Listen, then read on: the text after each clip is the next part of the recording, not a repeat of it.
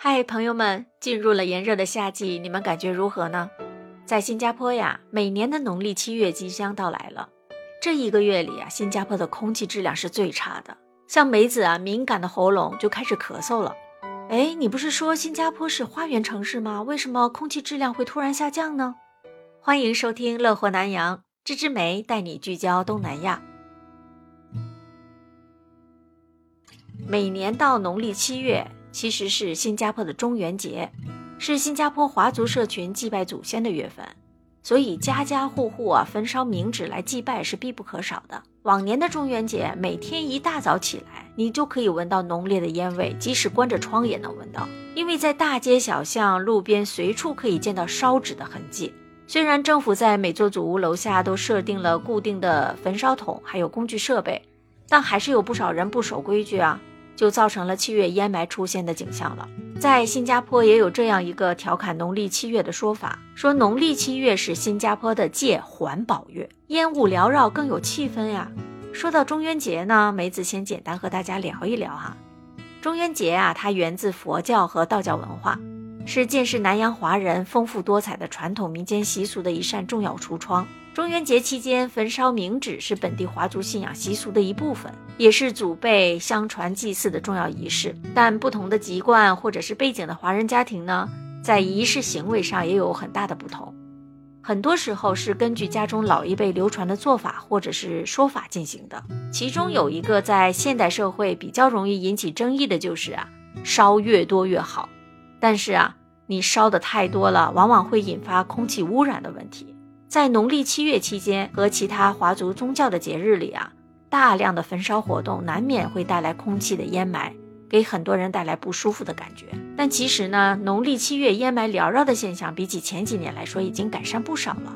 一直以来呢，都有民众通过报纸啊、电台等渠道反映不愉快的经验，或者是提出了建议。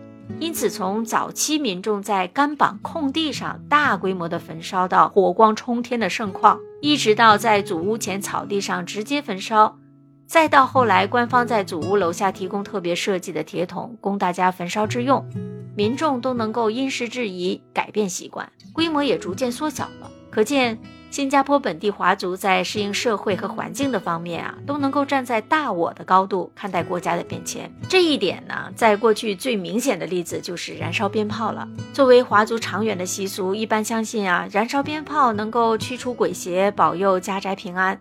但是因为它引发了很多火灾，造成了伤亡，甚至是财产的损失的情况不断的发生，因此啊。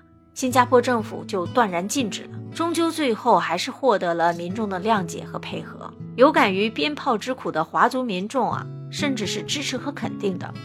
新加坡是一个多元种族的国家，每一个种族啊都有各自的宗教或者是信仰习俗，这既有各自不可切割的历史渊源呢，也构成了新加坡社会迷人多彩的文化基因。但是习俗与信仰总是信者恒信，一般而言呢。不宜因社会变迁而断然在短时间内要求它改变的。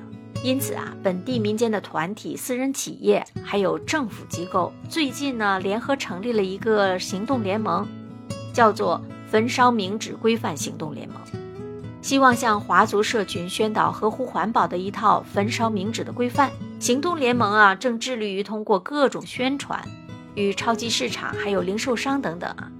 提醒民众避免造成浓烟等正确焚烧冥纸的方法，同时通过社交网络平台还有歌台等人群聚集的机会啊，推广有关的信息，希望按部就班的达到移风易俗的结果。由于宗教与族群习俗事务啊牵涉的敏感元素呢。新加坡本地的社群领袖啊，向来都是谨慎从事的。新加坡国家发展部兼外交部高级政务部长沈颖针对这次的做法呀，就认为啊，焚烧冥纸规范行动联盟呢是由华社主动发起的，向民众传递有关正确焚烧冥纸的信息，这个是接地气的方式，值得一试。行动联盟联合主席柯先生也说呢，这个工作呀是急不来的。需要至少三到五年的时间才能见到成效。这个期间啊，行动联盟也会收集大众还有有关人士的意见，根据他们的反馈进行改进。实际上啊，梅子认为能够兼顾信仰与环保，并不是一件简单的事情。新加坡的社会结构与独立建国的时候已经有巨大的差异了。不仅仅住宅区内邻里空间更加紧密了，不像以前啊，新加坡的干榜啊，空地比较多，比较辽阔。同一座祖屋呢，现在也是由四大种族之外呢，还加上了一些新移民，还有外籍人士，都是混居的状态，与之前按照种族分居的旧时的这种聚落完全是不同的了。环境的改变以及人口结构的不同呢，难免需要不同的社群相处的规范。因此啊，公共场所烧纸的习俗，除了可能因烧毁草地，在水泥地板上留下印记，造成环境污染破坏。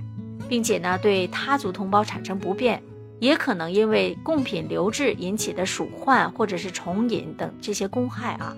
烧纸的铁桶啊，肯定是有助于改善情况的。民众的反馈是希望能够在节假日期间增加铁桶的数量，避免一些民众因为不耐心的等待而在地面上焚烧。在持续宣导的过渡期中啊，各族之间应该秉持一路来的相互包容和体谅的心理，多为他人着想，维护邻里和睦与社会和谐。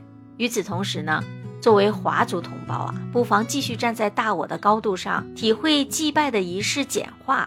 并不等于信仰的减弱，或者是虔诚心的淡化。一个例子啊，就是现在一些华族的庙宇已经不再允许大家在大殿内焚香了，但是信众丝毫不减呀。相反的，我们让传统习俗里的孝道和感恩这些价值观适应新时代的环保或者是居住条件，才更能让信仰的意志生生不息，代代延续。梅子对此事最大的感触就是啊。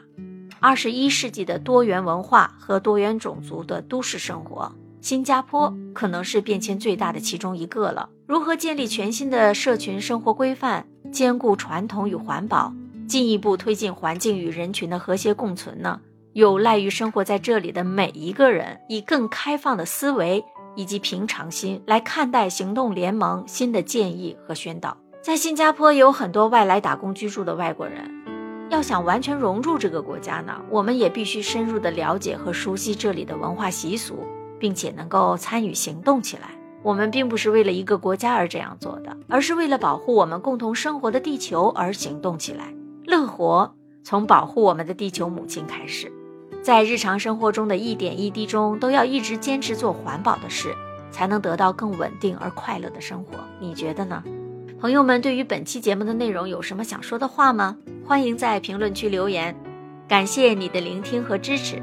下期节目啊，梅子继续和你聊不同的话题。再见，拜拜。